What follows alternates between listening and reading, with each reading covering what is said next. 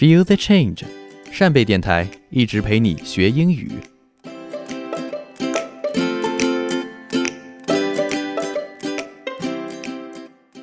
大家好，我是一直陪你们学英语的扇贝电台主播翁帆。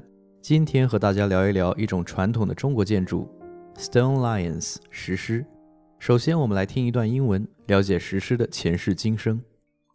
The Stone Lions of China by Jeremiah Jenner read by Tyler Roney.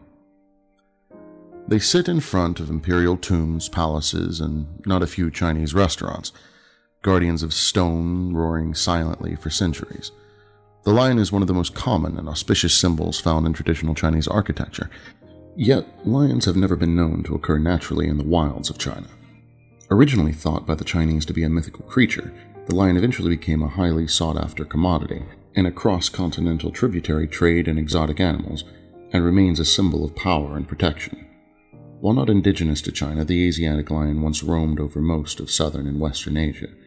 Stories of the majestic cat reached ancient China through intermediaries along what would become known as the Silk Road, and the word for lion in Chinese, shizi, is most likely derived from Indo European languages and shares similarities with the Tocharian word for lion, seketa, and the Persian term shiar, suggesting that the first story reveals pelts of the lion were introduced to Asia by travelers from Central and Western Asia.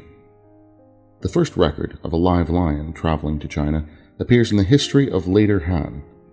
In 87 CE, envoys from the Parthian Empire brought gifts of exotic animals, including lions, zebu, and ostriches, to the court of Liu Da, Emperor Zhang of Han.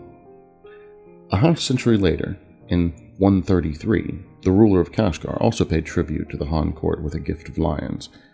Records from this period describe these magnificent and fierce creatures from the exotic and distant western regions. Their arrival invariably attracted the attention of the residents in the Han capital. When the Mongolian Khans ruled Beijing, they also enjoyed presents of lions sent to them from their fellow Mongol rulers in Western Asia. A famous 16th century record of China travels published by the Persian trader Ali Akbar Khan describes Muslim traders traveling the Silk Road and bringing lions and other large cats to the court of the Ming Empire, and which also fetched a high price among Chinese traders in exotic species. While the use of lions as guardians of tombs and temples predates the first record of actual lions arriving in China, these earlier representations were thought to depict a mythical creature. Earlier, cultural depictions of the lion were often fanciful, with other animals or beasts added into the mix. The results were very different from the more realistic depictions which adorned contemporaneous Greek, Parthian, and Roman monuments. Even after the actual lions had become a fixture of tributary trade between Chinese empires and the civilizations of Central and Southern Asia, lion symbolism was frequently conflated with pre existing denizens of Chinese mythology. The 5th century monk Hui Lin believed that the lion was nothing more than a Suan Ni, who frequently appears as a mix of lion and dragon and is one of the nine sons of the Dragon King. 在中国传统文化中，石狮是最常见的 auspicious symbol，吉祥的象征。auspicious 是吉祥、幸运的意思。我们常说的黄道吉日、良辰吉日，用英文就可以叫做 auspicious day。虽然石狮千百年来被中国人视为 mythical creature 神兽，但其实它是个舶来品。狮子在 cross-continental tributary trade 跨洲朝贡贸易中是西域王国进贡而来的 exotic animal 珍禽异兽。这里值得注意的是，cross-continental 这个合成词意为跨越大洲的，由动词 cross 横跨和形容词 continental 大陆的构成。这样的合成词在英语中经常出现，如 first class 头等的，babysit 看小孩，sleepwalk 梦游等等。中国石狮的早期形象和国外的大相径庭。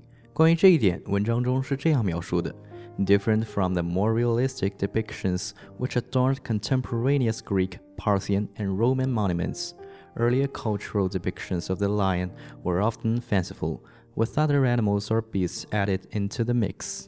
与希腊、帕提亚和罗马纪念碑上狮子装饰的写实风格不同，中国早期的石狮形象常常是脑洞大开的。一般会加入其他动物和野兽的形象。好了，以上就是本期的全部内容。本期内容选自《China Dispatch》，一份用地道英语讲中国故事的电子杂志。在扇贝读书 App 中搜索杂志名《China Dispatch》，就可以阅读本期内容的文字版了。感谢你的收听，我们下期再见。